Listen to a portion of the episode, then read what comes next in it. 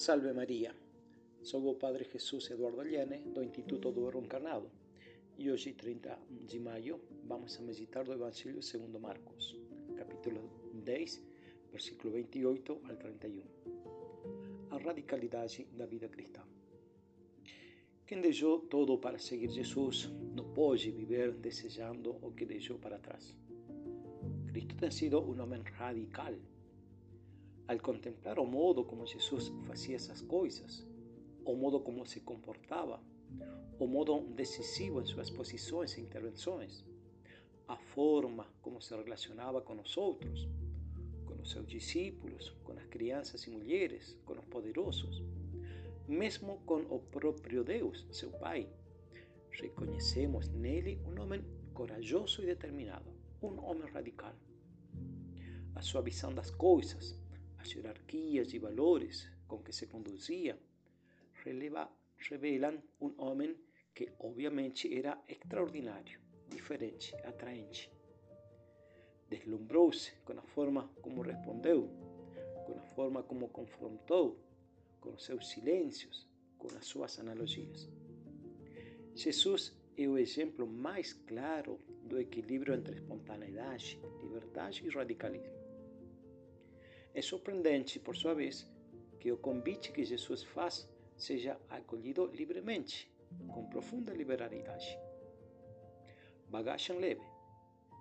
Você não pode seguir o Senhor carregando de tanto, com ebulição de apegos por todos os lados. E não é que Jesus seja um Deus transcendentalmente ciumento. Aventurar-se a segui-lo exige decisão, teimosia, coragem doação constante. Por isso deve ser estendida como uma oferta que o Senhor faz, só para quem, como fala o Evangelho de Lucas 9, se alguém quiser me acompanhar. Por ser tão grande e delicado, ele o oferece apenas para quem quiser. No entanto, segui-lo com esse impulso é um presente. Precisamos de sua graça. Nossas forças humanas são muito limitadas y tímidas a ese respecto. Muchas veces cuando alguien hace una firme determinación de hacer algo, recibe rejeição. Alrededor hay voces que se manifiestan contra o que se decidió.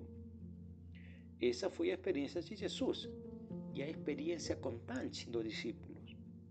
O mundo rejeita decisiones firmes y determinantes, y sobre todo cuando son contra Él.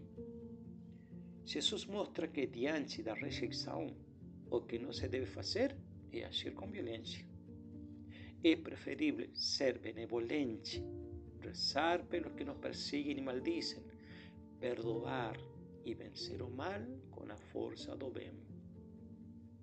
Cuando los discípulos comprenderan las condiciones que Jesús pone para su seguimiento, decidirán se ter fuerzas y oportunidades suficientes para seguir en un estilo de vida itinerante y pobre, con un anuncio alegre, amando próximo sin distinción, escuchando a palabra y colocando en práctica, practicando, orando sin desistir, siendo luz y sal para vivir la dinámica del reino y ampliando ese estilo de vida.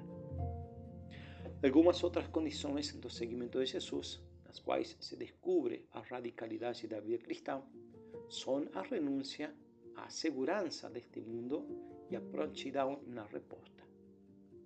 Quem decide seguir a Jesus deve ter claro que não há confortos, a segurança a que se agarrar.